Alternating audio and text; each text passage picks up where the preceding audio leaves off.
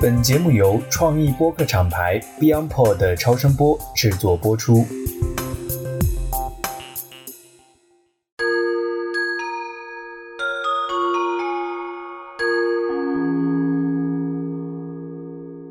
大家好，我是直立行走的锤总。周易啊，讲到了第五期，终于要讲我一直以来最想讲的一个卦。那这一期的很特别的地方，大家会发现，之前每一期周易呢，我们都是讲一对的卦，乾与坤，否极泰来的泰与否。那么这一次呢，我想只讲一个卦，这个卦呢就是谦虚的谦，谦卦。谦卦呀，为什么我这么想讲呢？我觉得它有非常独特的魅力和价值。在学习周易和分析周易的很多人的理解中，经常有一个关于谦卦的传说，是什么呢？牵挂的六根爻，每一根爻的爻辞里从来没有出现过凶、悔、吝这些不好的字，要么就是吉，要么就是利。所以呢，牵挂也被誉为是八八六十四卦里边唯一一个每一根爻都很好的这么一个神奇的卦。同时呢，这个卦呢，也在很多的时候呢，被非常简单化的，就是理解为我们中国人的一个最普遍的传统美德。就是谦虚谦让，但事实上呢，我认为啊，谦最大的这个魅力所在啊，其实是在两点，这也是我今天这一期节目最想讲的两个点。第一点呢，我认为谦卦是八八六十四卦里最美的一支卦，一会儿我会来说说为什么它最美。第二件事情呢，就是在刚才说的这个很容易被浅化的理解为谦虚谦让这样的一层。普遍性的社会道德含义之外啊，我觉得谦其实藏着非常重要的价值，而且这个价值是很符合今天我们人类社会发展阶段的一种诉求的。所以啊，这就是为什么我特别想来讲一讲这个谦卦。那我们从哪里讲起呢？我想我们可以从了解这个文字的意思讲起。谦虚的谦这个字啊，左边是一个言字旁。右边呢是鱼和熊掌不可兼得的兼，那么这两个字分别是什么意思呢？在《说文解字》里边，这个言啊叫直言曰言，所以言是直白的说出自己心里想说的话，所以它代表的是自己心里有一个明确的、非常确定的想法，把它表达出来。而兼代表什么呢？兼在《说文解字》里边啊是这么解释的，叫做并相从也。从又持立，并相从也，并就是并列的意思。所以呢，它是在一起走，相互跟从，这是兼首先的意思。所以不止一个。第二件事情呢是从又持立，立是什么字呢？立就是锄禾日当午的禾木的禾，它写了两个禾，两个禾并列而写，这个字啊就念立。它在古文里边啊，代表的其实是这个禾苗一个挨一个长得很整齐的样子。那为什么这个兼和这两个禾苗有关呢？其实呢，大家如果对中国汉文字啊有比较大的兴趣的话，你会发现说这个兼和这个秉公办理、秉公办案的这个秉是可以形成一对对比关系的。他们在字形和字义上是有一种对比性的。这个秉其实啊代表的是人的一只手抓着一根禾苗。代表着什么呢？是抓住唯一的标准。所以为什么叫秉公办理呢？秉的意思就是用唯一的标准去判断和选择，那就不能是忽左忽右，他要把这个规则唯一化。而兼呢，恰恰是两根禾苗在用一只手抓住。大家在我们这一次节目的简介中啊，可以看到我们列举了一张图片，就是金文里边的这个兼，中间的这个符号啊，其实是右。就是又来了，又在这个象形文字中代表的其实是手。那你看这个图就会发现，兼得的兼这个字其实是一只手抓着两根禾苗。那么跟这个刚才说的秉公的秉去做对比呢，就会发现兼的意思一定包含着一种综合性，而不是唯一性。当你手里握着复数的这个禾苗的时候，那么它代表的就是比较，相互的去比较，然后广为吸收。权衡、平衡这样的一些引申的含义。那在这个基本的了解之下呢，我们就来听听这个谦它的彖词和象词。在它的彖词里边啊，有这么一个排比句：叫做天道亏盈而益谦，地道变盈而流谦，鬼神害盈而福谦，人道恶盈而好谦。大家也可以在我们的简介中看到这个原文。而在这个象词中，他说什么呢？他说乾卦呀是地中有山，因为它的外卦或者上卦其实是代表大地的坤卦，而下卦呢。其实是一个代表着山峰的这样的一个卦，叫艮卦，乾坤离坎震巽艮兑的艮。所以呢，从它的一种象上面来说呢，把它叫做地中有山，山跑到这个大地的下面去了，这就是谦。然后后面有一句话说：“君子以剖多益寡，称物平施。”那这个彖词和象辞到底说了什么意思呢？其实就是一句话，说什么叫谦呢？不管是天道、地道、自然之道、鬼神之道，还是人类社会的规则之道，都有一个特点，就是不会让这个多的、富足的持续的去增加，不会让穷的、缺少的持续的去减少，所以他一定要去搞平衡，用多的来补足少的，这就是道，这就是谦。我们就会发现，这里面似乎存在一个矛盾性。从“谦”这个文字出发，既然左半边的言字旁指的是直言，也就是表达我自己内心一个确定的、坚定的我的看法，而右边的“坚”呢，代表的则是比较，去找平衡。那么，到底我心里是有一个笃定的想法呢，还是在找平衡呢？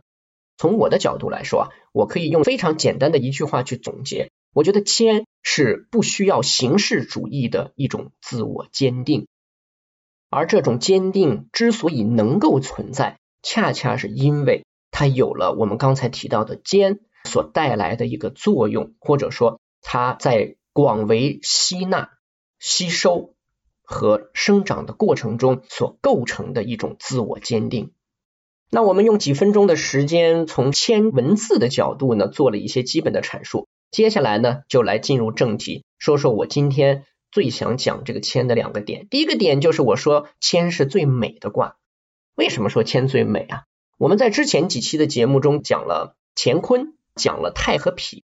乾和坤呢，非常的完美，极致主义，从下到上的六根爻从来不变。这种状态呢，其实有点像一种单行线，整齐是挺整齐的，但是呢，有点无趣。有点枯燥，只朝着一个方向不断的发展。而太和痞呢，我们也讲过，它其实是把这个乾和坤两个卦呢做了一个双拼，一个在上，一个在下，或者颠倒过来。这种方式有了一定的变化，可是呢，看上去这个排布的方法呀又很规矩，看久了其实也没有什么变化性可言，一上一下有点平淡。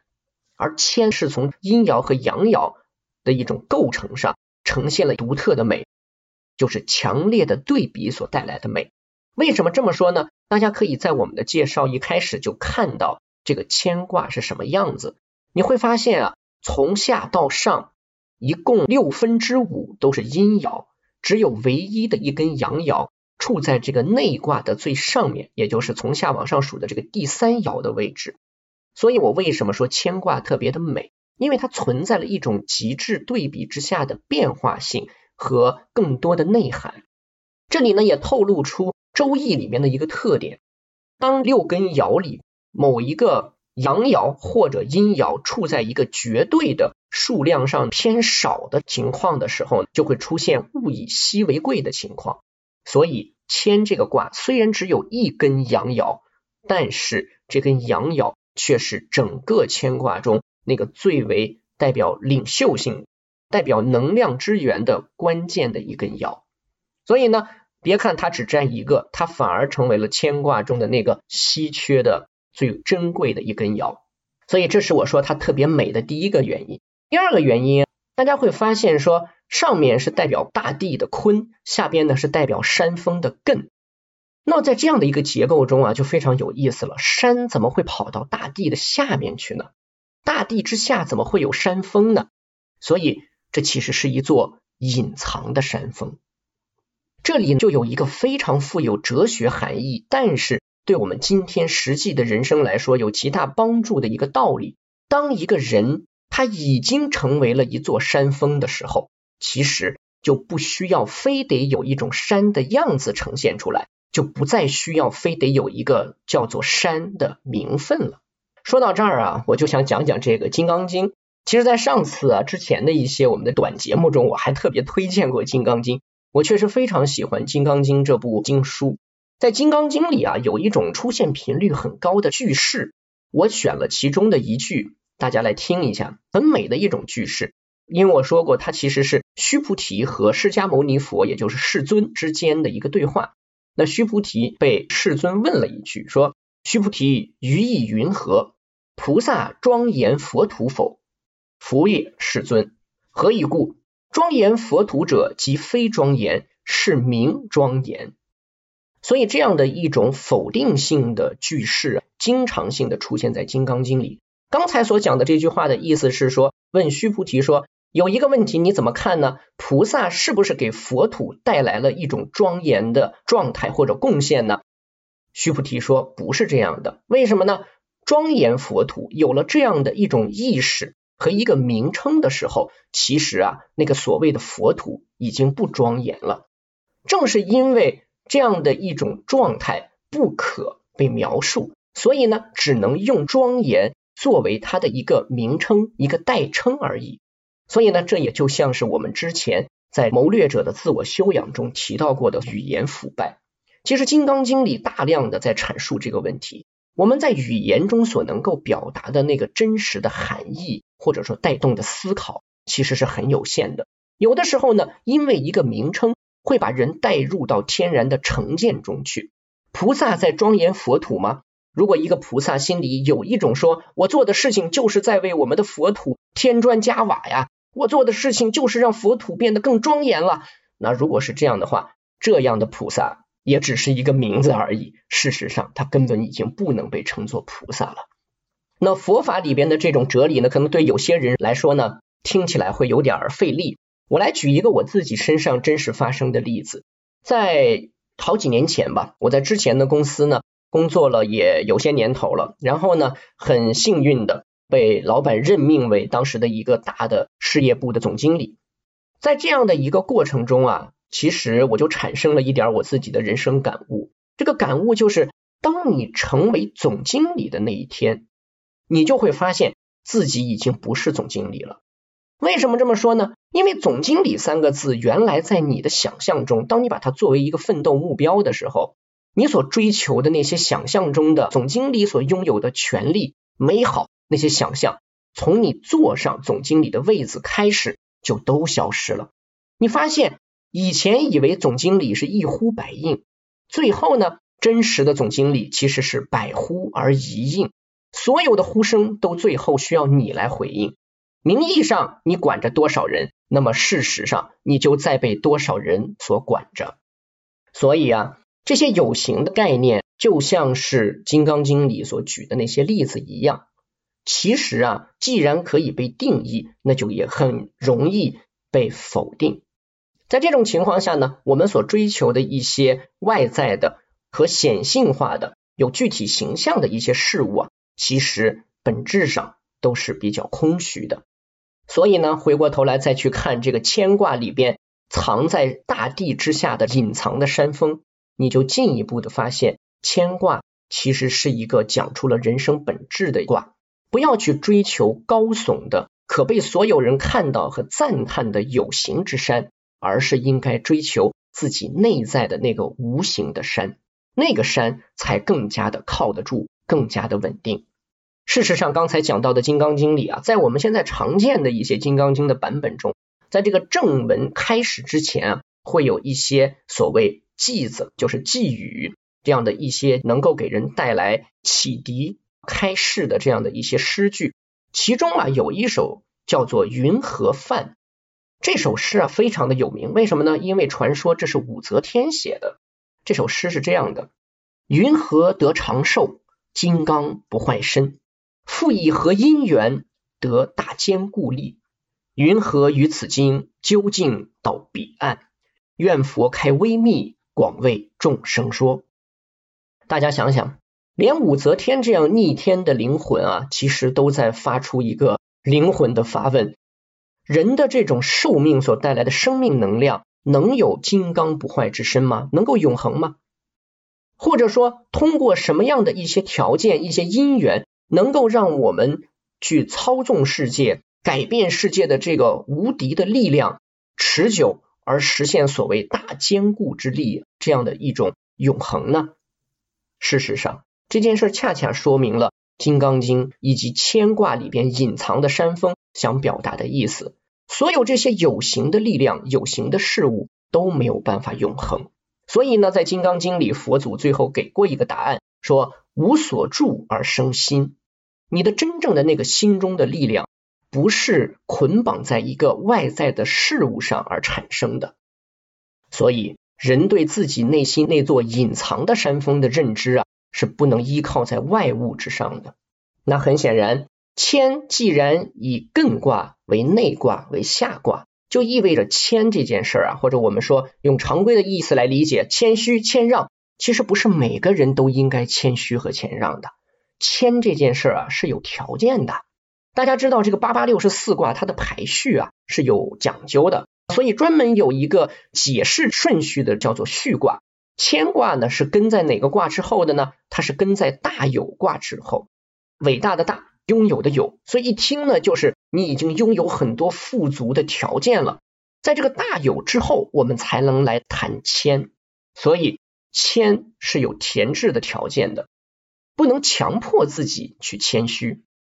在我自己的人生的一些实际的体会中，我觉得一个人啊，如果你没有经历过那种舍我其谁的傲慢和自以为是，以及因为这种傲慢所撞过的那些南墙的话，你很难产生一种由内向外的自然的谦的这样的人的一种品质和他的美德，因为你内心的山峰都还没有确定下来，你还没弄清楚自己是谁，还不知道自己几斤几两。这个时候啊，你所有的所谓谦呀，是告诉自己说我要谦虚，做人要谦虚一点。事实上，所有的这种告诫自己。提醒自己要谦虚的时候，其实本质上都是在装谦虚。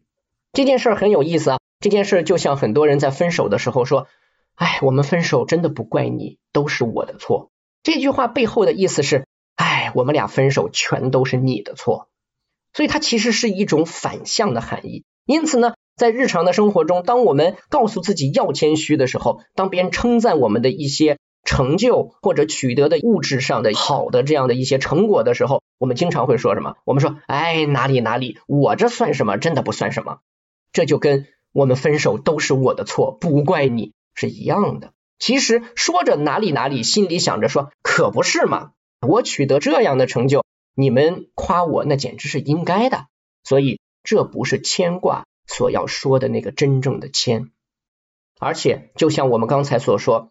当你还是一个 small potato，你还是一个名不见经传、刚刚进入职场的一个年轻人，或者刚刚开始打拼的人的时候，你不需要谦，你也不能谦。你谦虚什么呢？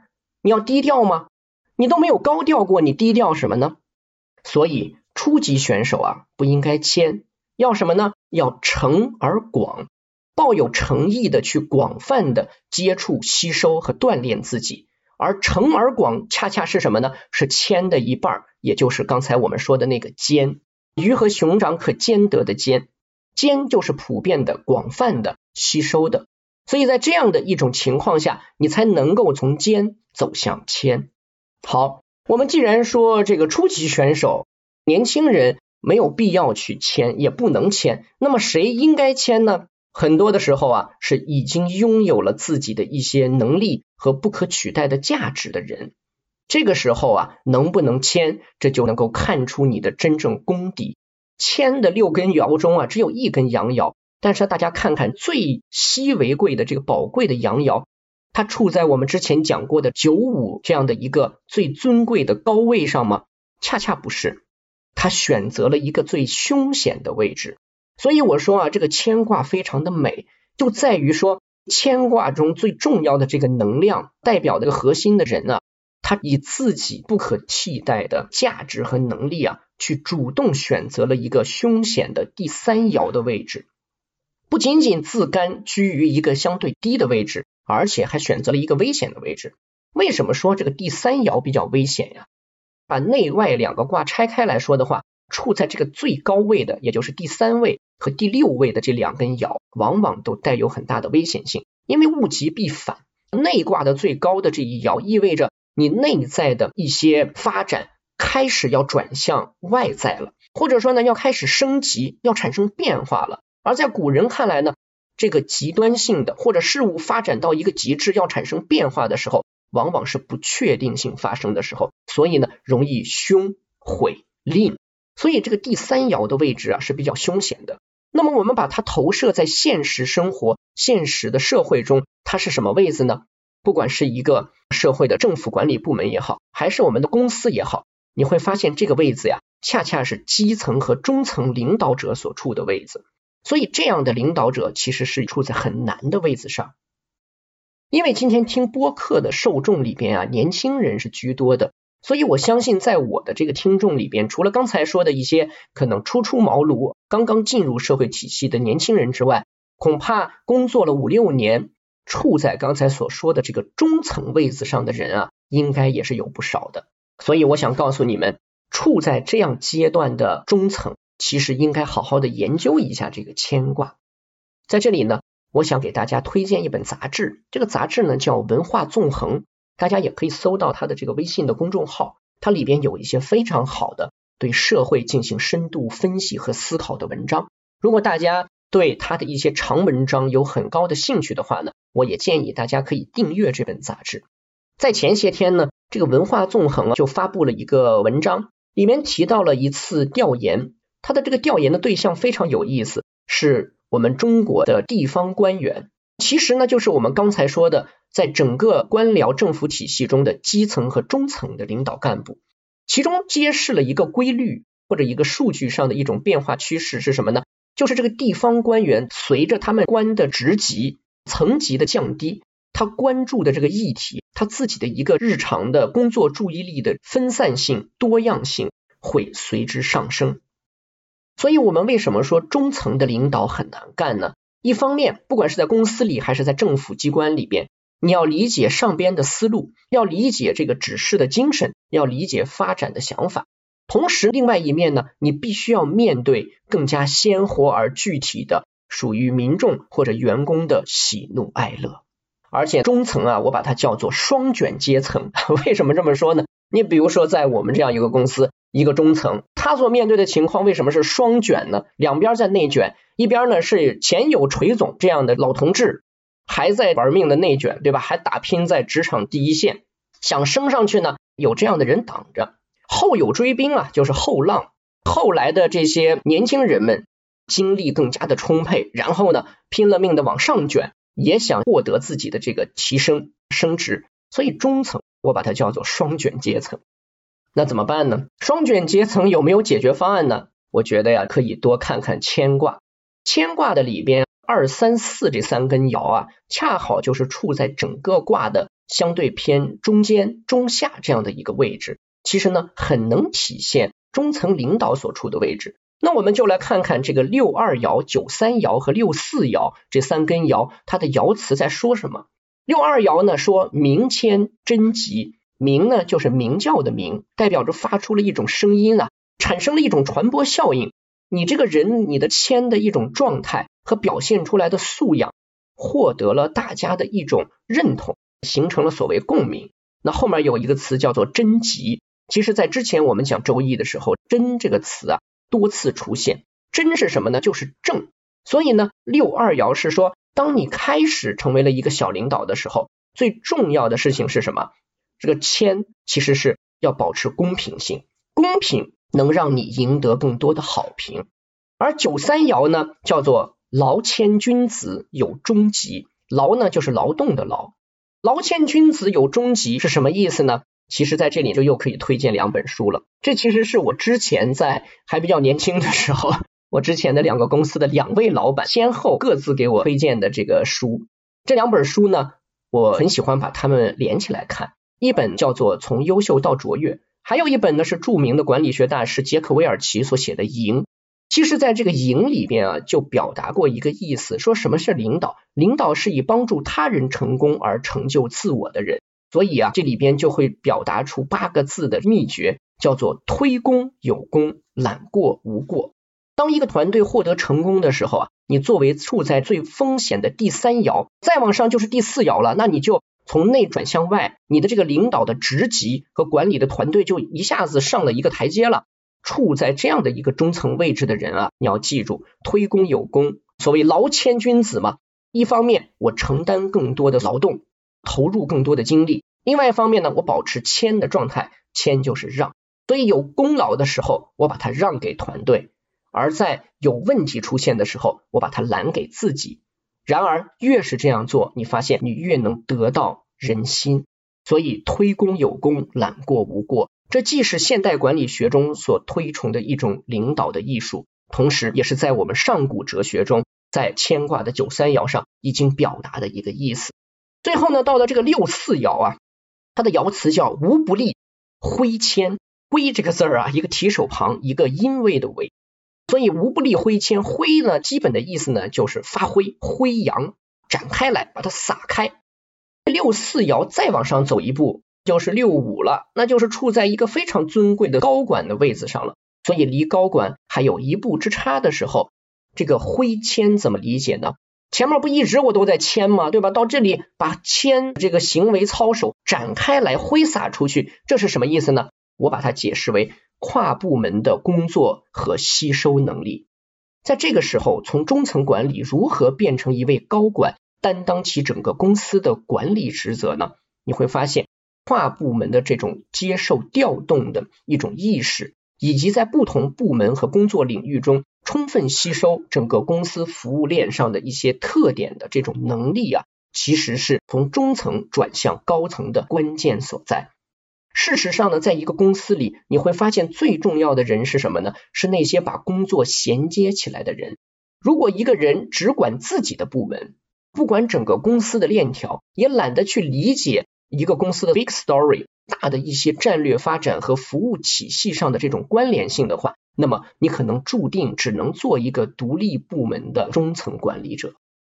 因此，大家看到了，从六二爻到九三爻，再到最后的六四爻。很显然，我们上古哲学牵挂里边啊，已经给中层的管理者给出了如何发展自身、不断向前的一些解决方案了。说到这里，我的第一点就讲完了。铅的美丽呢，回头看一下，在于两件事。一件事儿呢，我说它是对比性的美，一根阳爻，五根阴爻，多么强烈的对比，然后有一些各种变化的遐想空间和可能性。第二件事情呢，就是它隐藏的那座山峰。山跑到了大地之下，藏了起来。表面上看上去一马平川，没有任何的波澜，但其实内心里藏着巨大的、笃定的自我的山峰。这是我说牵挂是最美的卦的原因。那接下来呢，我们就讲讲第二点。为什么我刚才说谦很容易被浅化的理解为谦虚，但其实它藏着很深的价值含义。同时，这个价值含义还是很适合今天的人类。社会生活变化的这样的一种价值，或者我们换句话说，它是最合时宜的一个卦。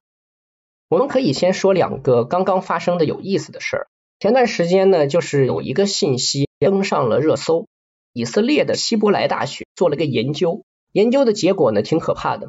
他说，近半个世纪以来，男性的生育能力呈断崖式的这种下跌状态，而且这个趋势还在不断的加速。这是第一件事。第二件事是在十一月十六号的时候，埃隆·马斯克他在推特上面发了一条内容，他说全球人口的出生率啊，其实都在普遍性的急剧下降，所以我们人类啊，它的人口崩溃，其实这已经是一个即将到来的必然的结果了。不知听到这样的两条消息，大家作何感想呢？站在今天去看历史，去看浩瀚的宇宙，我们发现人类什么都不是。在这样的一个过程中呢，人类自己在今天好像已经在一个近现代的发展思路下，把自己引向了一个死胡同。所以我说，今天我们正处在人类发展思维的一个冬天，而冬天这件事儿跟牵挂是有着非常巨大的含义上的关联的。为什么冬天跟牵有关呢？一会儿我会来解释。那如果我们重新来审视一下。近现代世界发展的一个过程，你会发现在西方为主的一种叙事逻辑之下，借由法国大革命、工业革命、全球化的科技和商业文化的这种输出，以及消费主义、娱乐主义的蔓延，其实这些东西啊，构成了近现代全球人类发展思路的一个基本的脉络和框架。不知道大家是否知道，著名的一个社会学家叫弗朗西斯·福山，他曾经在一九八九年的时候。就发表过一篇引起很大争论的文章，叫做《历史的终结》。这样的一个文章，最后还演变成了一本书，去更加详尽的阐述他的观念。在他的这个文章里边啊，他认为说，自由民主的政体可能已经构成了人类意识形态进化的一个终点，包括它可能也是人类政府的一个最终形式，并由此构成了所谓历史的终结。这已经是最优模式了，人类不需要再探索更多的发展形态了。但实际上，我们今天能看到的是什么呢？我们能看到宗教掩护之下的种族主义，我们可以看到科技进步论掩护之下的消费主义和拜金主义，我们也能够看到这种单向的、一味追求数字的、永不停歇的发展观所形成的整个全球金融至上的一种盲从。在这里，我想推荐两本书，一本呢是关于西方的天主教。基督教宗教有关的一本书叫做《圣山来客：追寻拜占庭的余晖》。这个作者啊是英国著名的一位历史学家，同时他身份非常的丰富，他也是一位旅游作家。他的名字呢叫做威廉·达尔林普尔。这个威廉·达尔林普尔，他其实在这本书里边啊，就是在围绕地中海几个国家在宗教的这些传统的圣地的一种游走和思索中。在他的字里行间呈现出了人性的底色，是一本非常好看的书。另外一本书呢，是与全球化有关，叫做《逆流时代》。这本书的作者呢，是以色列的一位非常杰出的政治记者，在全球的一些政治、社会、人文发展变化的一些报道分析中扮演着一个非常重要的角色。他叫纳达夫·埃亚尔。在他的这本《逆流时代》的书里，其实带来了一个反全球化。第一线的很多报道的内容，事实上呢，他去到了一些全球化遭遇极大挫折和反抗的那些地方，去近距离的观察这些地方的人和生活，并且呈现了我们这个时代在全球化的影子之下所呈现出来的人们的焦虑和愤怒。所以在这些有识之士，在这些深度思考的人们所呈现的内容里边，再去看我刚才所说的在宗教。科技进步、单向的一些世界发展观所掩护之下，人们所形成的一种盲从或者盲目的发展逻辑的话，那你就会发现，尽管我们的全球工业革命已经一次、两次、三次发生下来，但是我们思想上的那根辫子啊，好像并没有剪得太干净。这个辫子是什么意思呢？就是曾经我们说辛亥革命让中国进入了新的一个历史阶段。所以人们剪掉了辫子，但是呢，经常说脑袋上的辫子剪掉了，可是思想上的那个陈旧的辫子啊，并没有剪掉。如果放之于四海，放之于整个人类的范畴，在我看来，人类思维上的辫子显然也没有剪得太干净。刚才所说的这些问题，就像是几股强力的秀发，它们就是编织成这根辫子的那些秀发呀。这几股秀发呢，我觉得。牵引着人类的近现代呢，形成了快速发展的上百年。但是呢，到了今天，似乎这个秀发或者这根辫子开始把人类的头皮扯得有点发紧，甚至有点发疼了。所以我把这个人类社会的发展背景呢，在今天这样的一个情况下，把它叫做人类发展思维的冬季。刚才提到过，铅和冬季啊，有着脱不开的关系。我们就应该来说说这个牵挂最重要的那一句卦词了。牵挂的卦词只有五个字：亨，君子有终。亨，亨通，状态很好啊，一切都很顺畅。君子有终，这个终字太重要了。什么是终啊？终点的终，结果、成果、成就。君子忙活了半天，通过签，终于获得了人生的一个结果。大家会发现，今天创业的多，推出新品的多，各种各样的白品牌推出的频率很高，但是最后真的能够有一个结果，一直持续的做下去的有多少呢？其实只占极少数。很多最后都是不了了之，一地鸡毛。所以啊，忠这件事儿对君子来说，对于人的一生来说太重要了。当生命结束的那一刻，你怎么评价自己的人生呢？你的人生活出了一个你想要的结果吗？所以君子有终啊，实在是一个非常高的一种成就的评价。那么终这个字啊，就很有讲究了。绞丝旁右边是什么呢？恰恰是冬天的冬。终这个字在《说文解字》里啊，叫做极也、穷也、尽也。极致的、穷尽的、有志者事竟成的这个尽，到了这个最终极状态的，这叫终。但这些意思归根结底，其意皆当作冬。这些意思说来说去，用一个字来告诉你吧，就是冬天的冬。什么叫冬？冬者四时尽也。春夏秋冬到这里结束了。春夏秋冬会彻底结束吗？不会。新的春天已经开始酝酿了，所以四时尽也代表着一个循环结束了，新的一个循环已经在酝酿之中了。所以呢，首先君子有终这个谦最重要的卦辞里边就已经跟冬天啊建立了一种潜在的联系了。而还有更深刻的联系是什么呢？我记得在之前的节目里曾经提到过，八八六十四卦呀，其实是对应着我们整个的天时的一个变化。季节的更替，所以它其实跟二十四节气的配合是非常重要的一件事儿。这就意味着牵卦本身也代表着某一个时间节点，是哪个时间节点呢？是我们北半球立冬这个节气之前大概五天多这样的一个时间节点。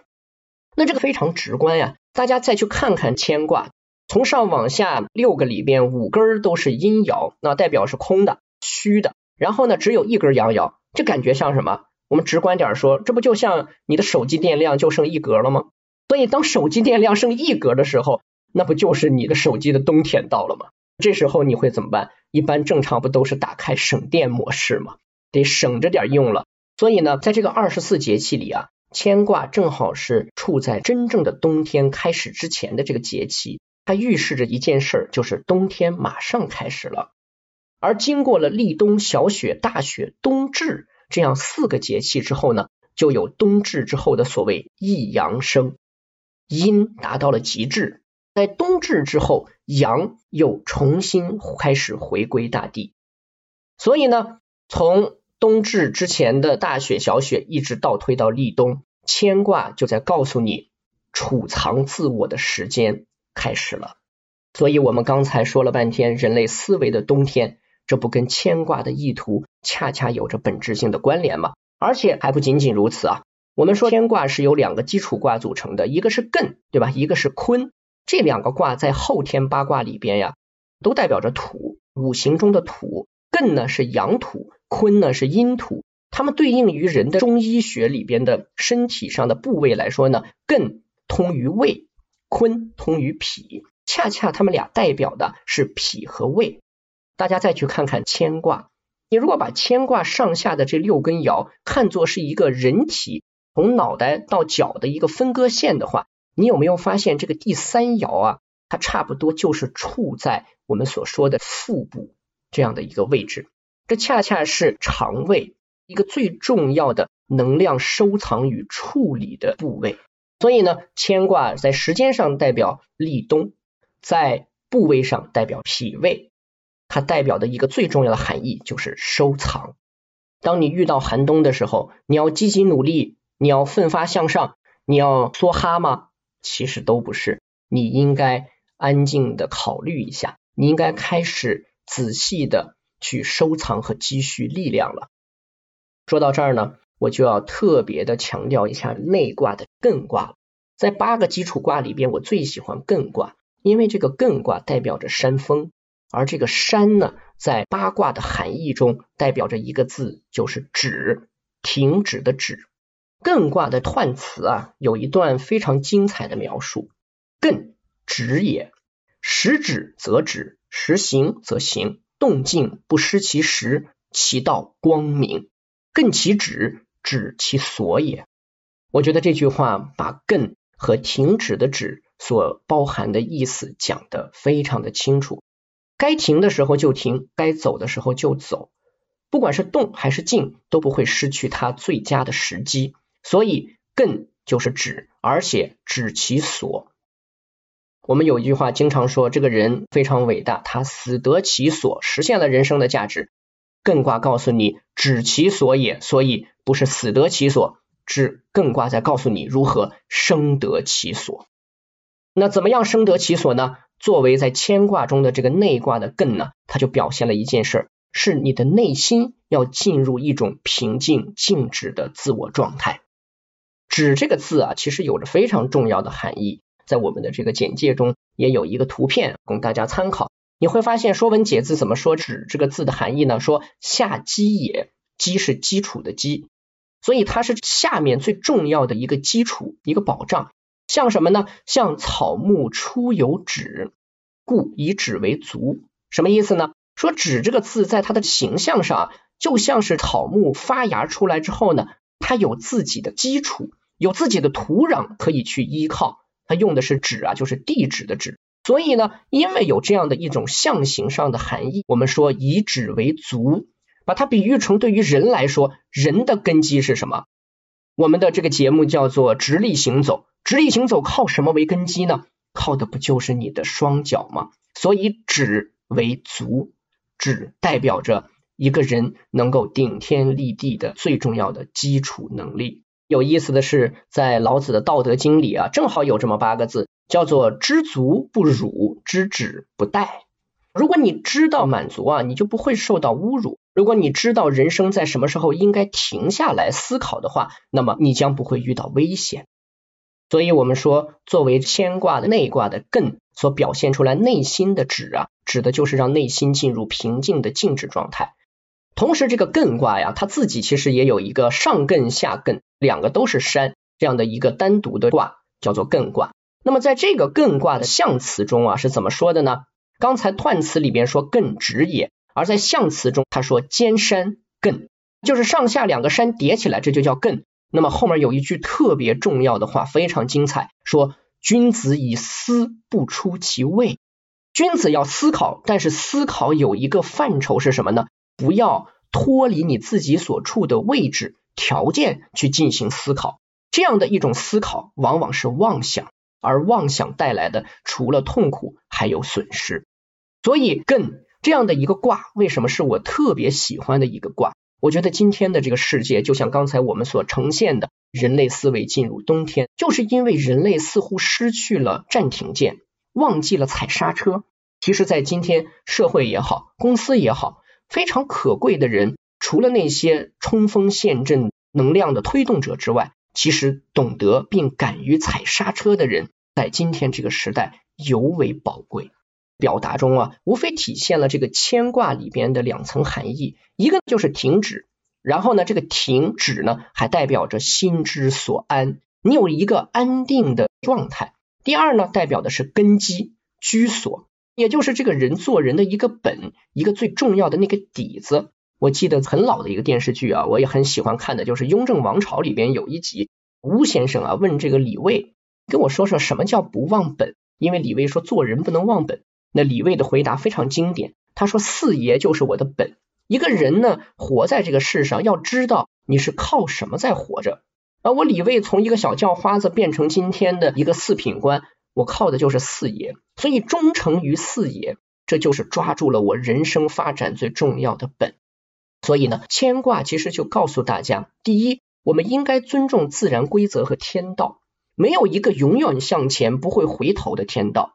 盛极而衰，快极则慢，所以一切的事物都需要是从春天到夏天，最后一定会迎来冬天。既然是冬天，我们就要懂得停止。懂得停下来思考，人类的节奏和人生的节奏一样，都不可能只有前进的进行曲啊。而谦告诉我们的第二件事呢，则是知足，知道自己的足，知道你的脚站在哪里，你站的根基是什么。这其实也就说到了我们刚才提到过的心里的隐藏的那座山，那才是你最可依赖的人生的靠山。所以你需要综合的去吸收和收藏养分。符合冬天的一种属性，在对自我条件的认识之下去展开思考，去更深入的认识和了解自己。这个时候，你所形成的一种笃定自信之下所展现出来的品质，或者一种人的素养，就叫做谦。最后，让我们来总结一下我最喜欢的这个谦卦，最美丽的一个卦，告诉我了我们几件事儿。第一，谦不是一种刻意的道德表演，不是我要告诉自己我要谦虚一点，这是道德表演。真正的谦，它的魅力所在是源于自信和自知所产生的一种平衡和笃定。第二，谦是以稀缺的能力和价值作为前提的，所以你要主动去选择一个有风险的位置，前提是你能够去担当它。所以不是每个人都可以随随便便去谦虚的。当你还没有具备足够的条件的时候，你应该显，你应该充分的去展现自己，以诚意来强化自己的能力。但是当你已经成为了一个所谓中层的时候，那么你需要用谦。去发挥充分的一种带动和衔接全局的作用。第三，谦代表立冬，是冬天的开始。不管是艮卦和坤卦代表着胃和脾，还是冬天所代表的这种收藏的一个含义，它都告诉我们，我们应该让自己的脚步慢下来，止于其位而思考。这样的一种状态的开始，对于我们这个已经狂奔多少年的一个时代来说，恐怕。有着非常重大的含义。最后，谦是以艮作为内卦，这座山峰是隐藏在大地之下的，它是我们最笃定的那个靠山，它是靠吸收、积累、逐渐建立起来的，属于我们内心的能量，也是谦这个卦它的魅力之源。我是直立行走的锤总，我们下次再见。